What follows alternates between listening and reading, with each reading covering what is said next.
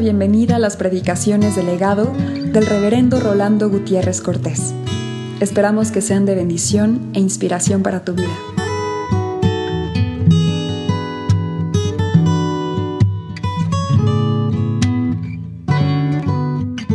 Capítulo 18 de Mateo, el verso 19 y el verso 20. De cierto os digo que todo lo que atéis en la tierra será atado en el cielo. Y todo lo que desatéis en la tierra será desatado en el cielo. Otra vez os digo que si dos de vosotros se pusieren de acuerdo en la tierra acerca de cualquiera cosa que pudieren, les será hecho por mi Padre que está en los cielos. Porque donde están dos o tres congregados en mi nombre, allí estoy yo en medio de ellos. Amén. Esta noche vamos a meditar sobre Mateo 18, versos 18 al 20, y vamos a insistir en la moral del discipulado y en lo que el Señor quiere que los suyos mantengan pendiente en su mente y en su corazón. Es decir, se trata de una característica que requiere entender los apóstoles, los discípulos del Señor. Y el Señor quiso que pudiéramos tener en este día la libertad, el 16 de septiembre, porque ahora se trata sobre el atar y el desatar. ¿Qué significa eso? Yo estoy atado Estoy aprisionado. Si me quitan los nudos, me desatan. Es atar y desatar. Es atar y liberarse de la atadura que uno pueda tener. De eso se trata acá. El pasaje en cuestión, en donde Jesús está hablando a los suyos, dice, de cierto digo que todo lo que atéis en la tierra será atado en el cielo y todo lo que desatéis en la tierra será desatado en el cielo. Otra vez os digo que si dos de vosotros se pusieren de acuerdo en la tierra acerca de cualquiera cosa que pidieren, les será hecho por mi Padre que esté en los cielos, porque donde están dos o tres congregados en mi nombre, allí estoy yo en medio de ellos. Son tres pequeños versos que nos hablan de esta dimensión de la libertad, que es una característica de los apóstoles, de los discípulos.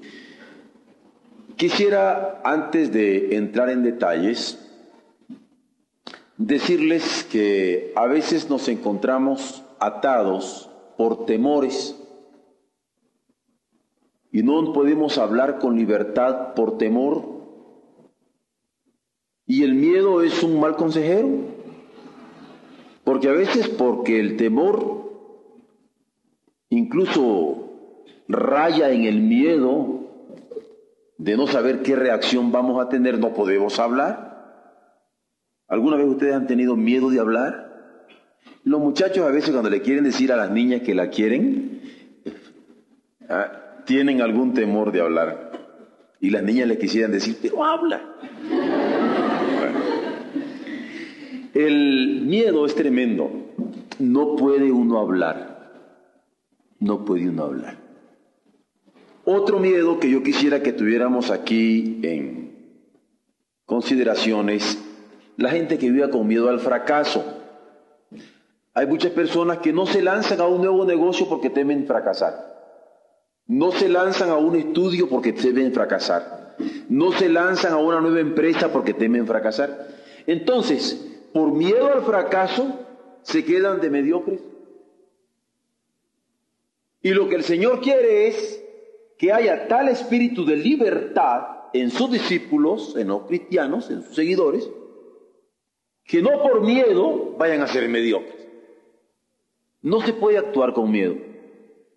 Otro elemento que quisiera yo poner antes de entrar en detalle en el pasaje es gente que tiene un miedo cerval a la muerte.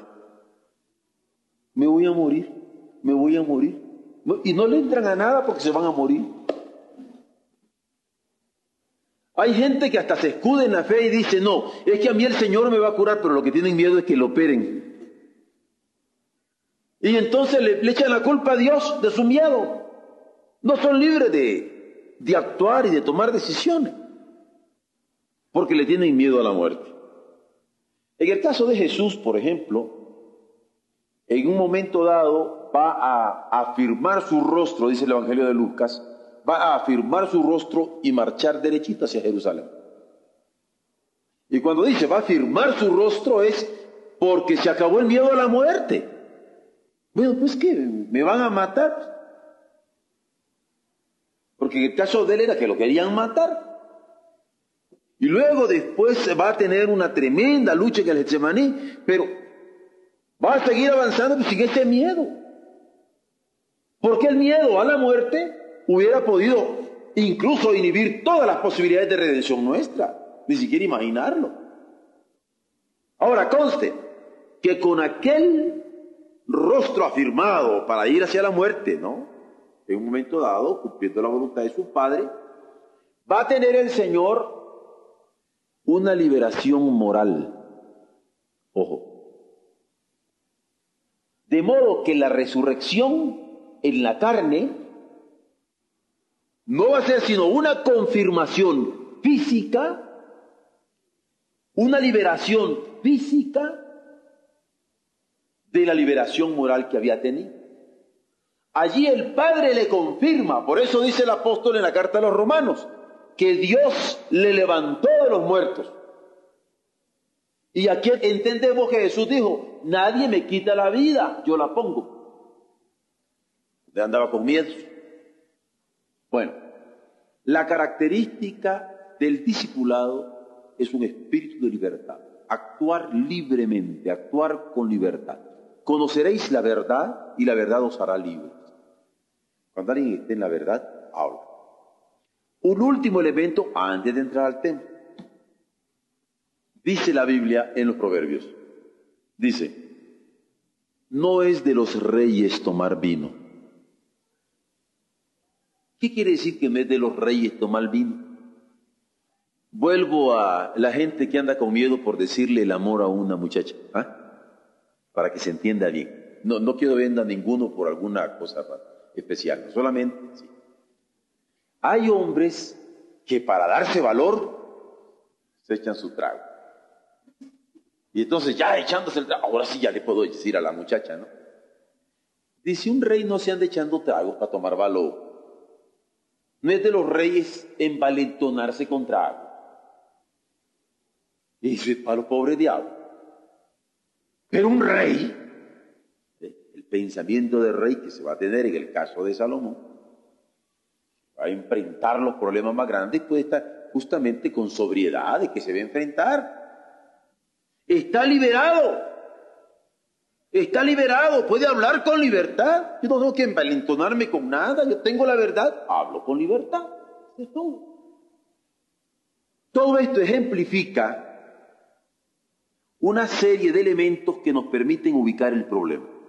Al hablar de desatar y de atar, de atar y desatar, al hablar de la liberación, es porque se requiere en el discípulo que sea libre que esté desatado para que pueda desatar a otros también, o que pueda atar otras situaciones que requieren ser atadas. Vamos a ver ahora el pasaje en estos momentos. Cuando dice, leo de nuevo los versos, de cierto os digo que todo lo que atéis en la tierra será atado en el cielo, y todo lo que desatéis en la tierra será desatado en el cielo. Otra vez os digo que si dos de vosotros se pusieren de acuerdo en la tierra acerca de cualquiera cosa que pidieren, les será hecho por mi Padre que esté en los cielos, porque donde están dos o tres congregados en mi nombre, allí estoy yo en medio de ellos. Quiere decir que Dios está presente actuando en favor de los hombres en la oración de los suyos. Que Dios está presente actuando en favor de las necesidades de los otros cuando dos de los suyos se ponen de acuerdo. Que Dios sigue actuando a través de la oración de su iglesia, aunque estén dos o tres congregados en su nombre. que los suyos deben actuar con libertad y que aunque todo el mundo se estuviera desmoronando, dos o tres libres en el espíritu podrían juntarse y decir, Padre, ten misericordia de nosotros y Dios va a. Es la situación. Yo puedo doblar mis rodillas con toda libertad justamente para pedirle al Señor, Señor, ten misericordia. O haz determinado tipo de acción para librar a alguien por el cual yo estoy intercediendo. Aquí vemos cómo, subordinados por el reino, como hemos visto antes, que podemos subordinarnos precisamente porque somos ciudadanos del reino, o siervos como eco vivo de su espíritu, o perdonadores, nosotros podemos ser libres en él. Yo me puedo subordinar con toda libertad cuando soy libre. Yo no sé mucho de muchas cosas, pero vamos diciendo que alguien me quiere dar clases de gramática. ¿Mm? Uno de ustedes va a dar clases de gramática. Qué bonito si yo no tengo ningún temor y no me siento acomplejado ni menos porque voy con uno de ustedes y escucho la clase de gramática que me va a dar. Y puedo aprender. Me subordino tengo esa libertad de subordinarme, no me va a quitar de un pedacito. El escuchar una clase de gramática y gozarme con la clase que me den. Como de gramática podría decir de cualquier otra cosa en donde yo pudiera tal vez tener determinado tipo de conocimiento y que pudiera decir, yo sé más que, ¿cómo voy a ir a aprender? No, uno puede aprender, se subordina por el reino. Esa es una de las características del discípulo tener esa capacidad de subordinarse. Pero la otra decía es siendo siervos. Yo puedo servir. Yo puedo servir. ¿Ah? Digamos que hay un momento en que el doctor Alger es un especialista, ¿no? Y entonces le sirve, no voy a ofender al hermano, pues de, lo que estoy hablando, le sirve de ayudante a la doctora Dalia. ¿Ah? Y le sirve para, para una operación. Lo hace chiquito eso al doctor. Sería un gran privilegio para el que está aprendiendo. Y el doctor se va a sentir menos. Justamente la característica del discipulado cristiano es tener esa capacidad de servir con libertad. Además, le decía, cuando podemos perdonar, cuando podemos perdonar. Eso es característico, eso es propio. Eso es propio del cristiano. ¿Qué es lo que eh, encierra el perdonar? Vamos diciendo, estoy en una circunstancia en donde yo creo que debo tener consideración de parte de otros. Yo creo que el hermano Romero debería tratarme de cierta manera a mí. Pero el hermano Romero me trata mal desconsideradamente, no se puso en mi lugar, me humilló y me dejó, bueno, hecho chiquitito. ¿Cuál debe ser mi característica como cristiano? No importa qué pasó con el hermano Romero y cómo no pudo comprenderme, no, cómo no pudo amarme, cómo no pudo tratarme bien. Yo sigo, ¿qué tal hermano Romero? ¿Cómo está? Dios le bendiga. Y no se trata de hipocresía. Se trata de no tener contra el hermano Romero absolutamente nada. Les uso de ejemplo al hermano Romero porque a él le ha tocado al revés. No conmigo, sino con otros, ¿no? que quede claro. Pero es que esa es la característica del cristiano, tener la capacidad de perdonar, pero no como sintiéndose superior, sino que el Señor le da a uno esa fuerza de saber perdonar al otro aunque lo hayan ofendido. Esta es la característica del cristiano. Y lo hace con toda libertad. ¿Qué pasa? Estas características tienen alcances en la tierra y en el cielo. Tan cierto que dice, de cierto digo que todo lo que atéis en la tierra será atado en el cielo y todo lo que desatéis en la tierra será desatado en el cielo. ¿Dice eso o no dice eso? Lo que atéis en la tierra será atado en el, cielo y lo que desatéis en la tierra será desatado en el cielo. Porque las actitudes, las acciones de los cristianos tienen repercusiones terrestres y celestes. Muy fácil entenderlo. ¿Recuerdan cuando el Señor dice que cualquier alma que se arrepiente hay gozo en el cielo? Lo que pasa acá tiene repercusiones en el corazón de Dios. Si yo me porto mal, hay tristeza en el corazón de Dios. Si yo me porto bien, hay alegría en el corazón de Dios. De eso se trata. Un cristiano debe actuar de tal manera que esté pendiente, consciente de que lo que hace tiene repercusión en la tierra y en el cielo. Por eso, cuando nosotros actuamos en los negocios, en el trabajo, en cualquier situación económica, cuando nosotros nos desplazamos en lo social, en cualquier trato, cuando nosotros somos súbditos o somos reyes en lo político en la tierra, debemos percatarnos que todo lo que como cristianos hagamos en la tierra, atando o desatando, será atado o desatado respectivamente también en la tierra.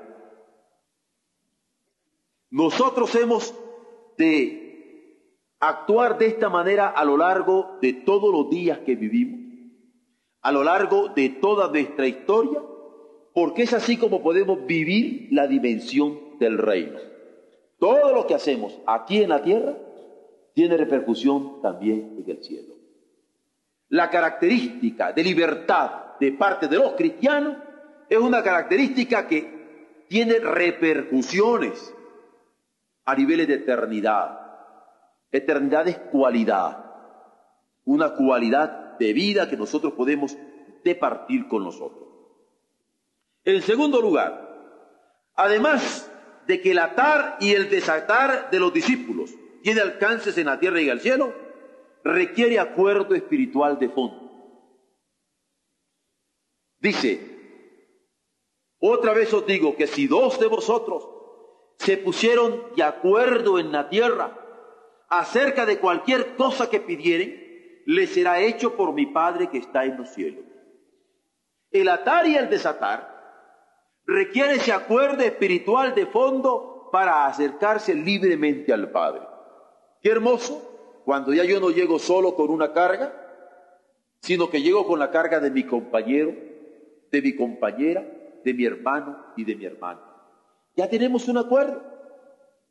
Nos hemos puesto de acuerdo para que el Señor tenga misericordia de nosotros para gloria de su nombre, para extensión de su reino, para exaltar su evangelio. Todo esto lo digo porque no se trata de un acuerdo egoísta, que porque nosotros tenemos una necesidad común, nos ponemos de acuerdo nada más para que el Señor nos saque de ese apuro.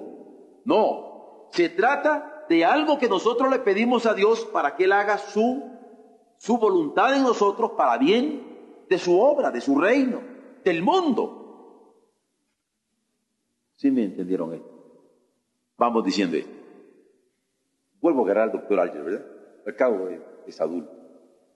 Está enfermo y me dice, pastor, quiero que ore por mí. Y quiero que oremos juntos para que el Señor me sane. ¿Verdad?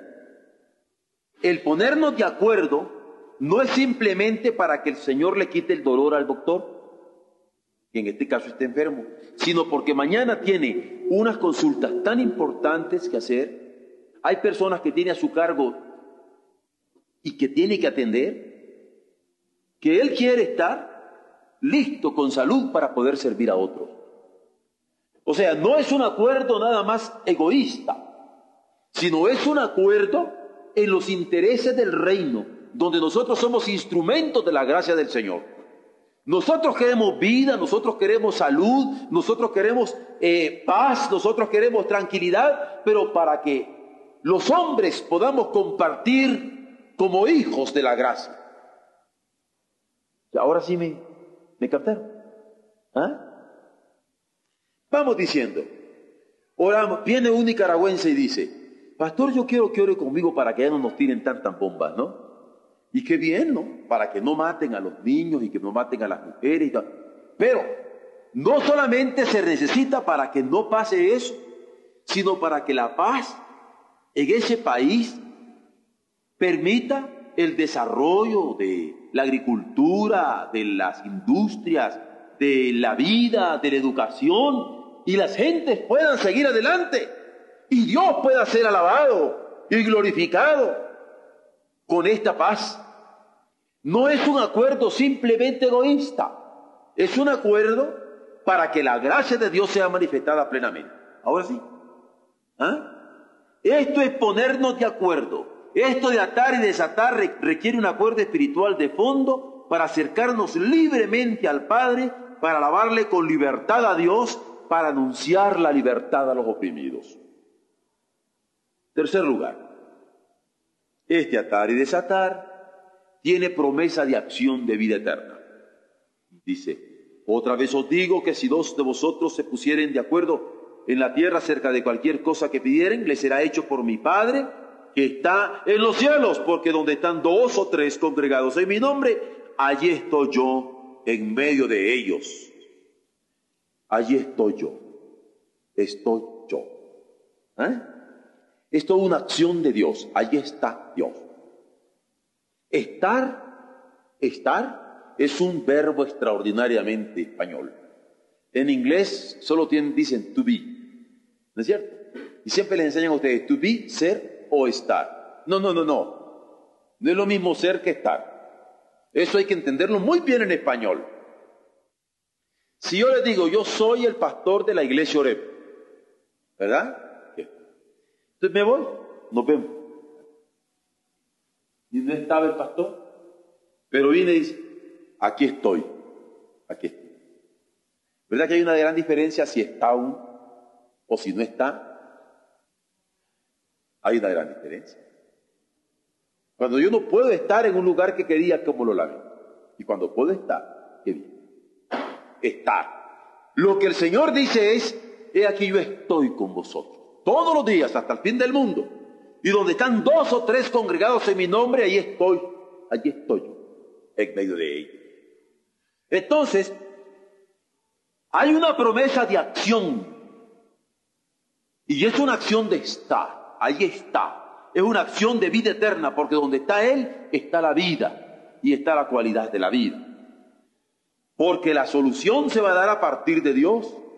Si está Él, las cosas cambian. Si está Él, las dimensiones cambian. Si está Él, las perspectivas cambian, como cuando Moisés le dijo, Señor, si tú no vas conmigo, yo no quiero salir de aquí. Si el Señor está conmigo, lo demás sale sobrando. Si está Él, hay acción de vida eterna porque la solución se da a partir de Él. Porque el maligno ya ha sido atado por Jesús. Porque el diablo no puede contra él y si él está conmigo, nadie va a poder contra mí. Porque en verdad es el Señor el que ata o es el Señor el que desata. Si él ata algo, está bien atado. Y si él desata algo, está bien desatado. Por eso yo quiero donde él está, allí estar. O donde yo estoy, que él esté también. Volvemos al pasaje porque donde están dos o tres congregados en mi nombre, allí estoy yo en medio de ellos. Y lo que aten será atado en el cielo. Y lo que desaten será desatado en el cielo. Porque si están dos o tres que se han puesto de acuerdo, allí estoy yo en medio de ellos. Y es que en cuarto lugar, claramente se nos habla acá de cómo nosotros recibimos no libertad, sino espíritu de libertad. Vean ustedes, hay muchos mexicanos que están celebrando en estos momentos la libertad que en 1810 al 21 fue lograda por las gestas libertarias de nuestros próceres. Pero yo veo a muchos que no tienen el espíritu de libertad. Viven con miedo, viven con angustias, viven con depresiones tremendas. ¿Para qué andamos celebrando la libertad si no tenemos espíritu de libertad? Podríamos estar cantando ahora mismo un canto de libertad, pero sin el espíritu de la libertad. Pero como cristianos, la característica que Dios quiere de nosotros es el espíritu de libertad. Desatados para atar, libres para dar o libres para liberar, con ese espíritu de libertad. Vean ustedes, cuando aquel hombre llegó donde Jesús endemoniado y que fue interpelado por Jesús y le dice, sal de él y le dice, ¿cómo salgo si me llamo Legión? ¿Se acuerdan? Era legión, una legión de demonios. Entonces se fue hacia los puercos y salieron por aquel despeñadero aquellos demonios y quedó liberado de los demonios. ¿Por qué? Porque el Señor no le permitió a aquel hombre quedar cautivo de los demonios, sino ser liberado de los demonios. Pero ser liberado de los demonios no es solamente quedar vacío, porque ya no habían demonios en él, sino porque ahora podía tener un nuevo espíritu, como para adorarle, como para alabarle, como para servir en su nombre, como para entregarse a su causa. Porque donde está el Espíritu del Señor, hay espíritu de libertad. No es lo que dice la Escritura. Hay una gran diferencia de las personas que celebran su libertad porque alguien desocupó un lugar. Podrían desocupar un lugar alguien que nos ha estado invadiendo, pero seguimos con el espíritu de esclavos. Pero Dios no nos ha dado ese espíritu de servidumbre de esclavitud, sino libertad no solamente sobre los demonios, sino sobre la muerte. ¿Recuerdan a Lázaro? ¿Qué dice? Que cuando llegó Jesús ya tenía cuatro días. Y hasta le dijeron, oye, pero ¿cómo se te ocurre que vas a, ir a ver a, Lázaro si ya tiene cuatro días? Y cuando le dijo, quítenle la, la piedra, dice, ya hiede, Señor, ya hiede. Ah, atención en esto, porque el Señor llega a liberar, a desatar aquel cuerpo y ya no está más muerto, sino vive, resucita, lo levanta, lo libera. No solamente a él, sino la tristeza de aquella gente amada que él tanto quería. Allí estaba él con ellos. Y dos o tres en este caso concreto que se congregan en su nombre porque él había llegado y todos estaban felices porque llegó. Él en medio de ellos opera aquel milagro. Porque el Señor no solamente puede liberar de demonios, sino liberar de la muerte. Y darnos espíritu de libertad y darnos espíritu de vida. Pero recuerdan aquella mujer también, que ya hemos estudiado, que tenía años de tener una enfermedad de flujo de sangre, dice la Escritura, y que había gastado tanto en tantos médicos. Cuando toque el manto del Señor, todos ustedes saben que se sanó. Es lo que dicen los evangelios. Pero ahora no quiero hablar yo de la hermosura de aquella sanidad, sino que se percaten que el Señor, no importan los años que tenga la enfermedad, el Señor puede actuar. Y no solamente liberarme de demonios y liberarme de la muerte, sino liberarme de enfermedades, que es el gran problema que tantos tenemos. Que andamos como sobrecogidos por espíritus de temor y de angustia. O andamos temerosos de la muerte, donde quiera vemos eh, muerte también. Y nos convertimos en necrofílicos amigos de todo aquello que llama muerte. O por otro lado, cuando sentimos, no, yo no tengo cura, ya tengo uh, cinco años, diez años, veinte años. ¿Qué puedo hacer más? Esta es la característica, sin embargo, que los discípulos han de tener. Una característica de libertad. El Señor nos libera de estos demonios, nos libera de esta muerte, nos libera de estas enfermedades. Y recibimos no solamente la liberación y la libertad, sino el espíritu de libertad.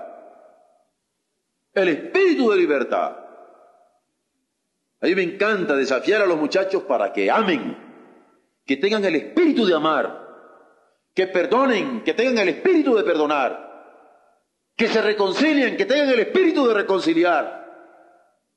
Yo no quiero que ofendan, pero si los ofenden, tener la capacidad de vivir la característica cristiana con un espíritu de libertad. Por último, somos llamados a ejercer señorío.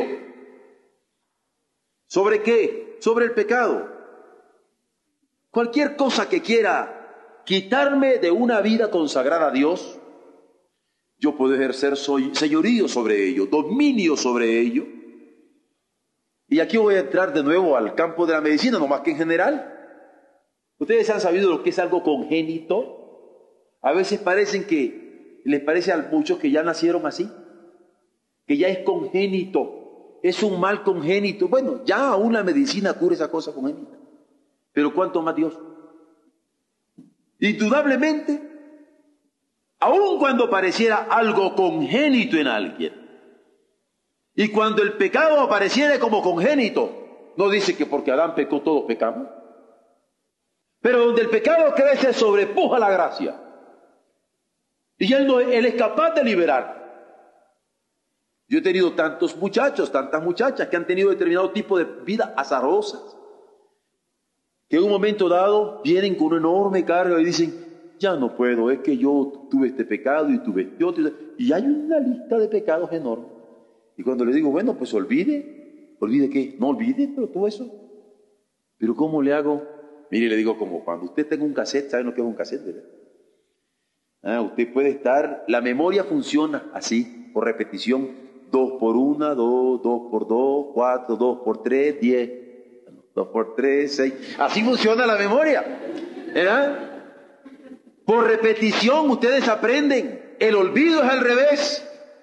Cada que yo me quiero acordar de algo que no debo acordarme, ¡pum! Debo de acordarme de ello.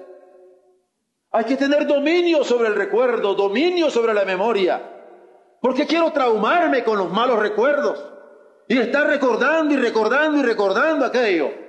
Es lo que dice el apóstol. Olvide, no de mentiritas, ¿eh? dice, olvide ciertamente. Porque hay gente que olvida de mentiritas. Y siempre les he dicho, ya terminaron con el muchacho, pero ahí traen el, retrato debajo de la almohada. Olvide ciertamente lo que queda atrás y adelante. Y siempre les digo lo de Hernán Cortés, cuando andaba aquello suspirando por España, y no querían venir a conquistar México. Hay un momento en que agarra las, barcas, las quema, está todo aquello encendido y le dice, ándale, vuelvan hacia España, a ver si se cruzaban el charquites. ¿Ah? A si hay que hacer eso, quemar esas naves para poder conquistar lo que Dios tiene para nosotros enfrente y darnos cuenta que las nuevas posibilidades de vida están abiertas para nosotros. No solo necesitamos libertad, sino espíritu de libertad. Y eso es lo que es la característica de los, de los cristianos, de los discípulos. Porque somos llamados a ejercer señorío sobre el pecado, aunque parezca congénito olvidando ciertamente lo que queda atrás y prosiguiendo al blanco, al premio de la soberana vocación de Dios en Cristo Jesús. Pero también se requiere un señorío sobre la codicia, sobre eso que se llama Manmón en el sermón de la montaña, ese Dios de la riqueza que subyuga. Hay tantas personas que viven deseosas de hacer dinero, y hacen dinero y guardan y meten en el banco y en las inversiones y están ansiosas de hacer dinero. No gozan de nada. Mueren pobres y miserables y dejan el dinero quién sabe para quién. Dios puede liberarnos haciéndonos señores de la codicia y subyugarla o cualquier fuerza esclavizante. Entonces leamos de nuevo los versos de cierto digo que todo lo que atéis en la tierra será atado en el cielo por el espíritu de libertad que tenéis. Y todo lo que desatéis en la tierra será desatado en el, en el cielo por el espíritu de libertad que os ha sido dado. Otra vez os digo, que si dos de vosotros se pusieren de acuerdo en la tierra acerca de cualquiera cosa que pidieren, le será hecho por mi Padre que está en los cielos, pero con el espíritu de libertad que habéis recibido. Porque donde están dos o tres congregados en mi nombre, allí estoy yo en medio de ellos. Se requiere que todos los seguidores del Señor se muevan en un interés de reino para una oración fructífera. Esa oración fructífera que es fraternal, donde dos o tres se ponen de acuerdo. Esa oración fructífera que es humilde porque se espera lo que Dios quiera. Esa oración fructífera que es edificante porque aunque aparezca una prueba dura, el Señor va a edificarnos en medio de esa prueba. Dios se da por entero a los suyos como huésped incomparable en cada prueba, por dura que sea, u oportunidad por insignificante que parezca. Es bendición que alienta tener un mismo corazón bajo su dirección y autoridad, porque Él es omnipresente en la fe de los suyos. Está presente siempre en la fe de los suyos. ¿Sí se entiende esto? Si usted cree en Dios, si usted espera en Dios, si usted confiesa a Dios como su Señor y Creador y Redentor, Dios está presente en esa fe. Y si está de acuerdo con alguien más, para esperar en Dios, para creer en Dios, para confesar a ese Dios, Dios está presente en esa fe compartida. Donde están dos o tres libremente adorándole y esperando y confiando en Él. Cuando en ese espíritu de libertad para que su nombre sea glorificado. Cuando en ese espíritu de libertad nosotros nos juntamos, entonces el Señor actúa atando lo que nosotros atamos en la tierra, es el cielo. O desatando lo que nosotros desatamos en la tierra, Él es el cielo. Esto es lo glorioso. Esta es la característica del discipulado. La libertad. Pero no como un vacío, repito, sino con el espíritu de la libertad. Dios nos permita que como mexicanos podamos no celebrar este día y ahora en adelante como una libertad que aquellos consiguieron porque dejó de haber un tipo de control administrativo de la península ibérica sobre México, sino porque el espíritu de libertad de Cristo ha sido descubierto por nosotros, porque por su gracia lo podemos tener y compartir con otros. Amén.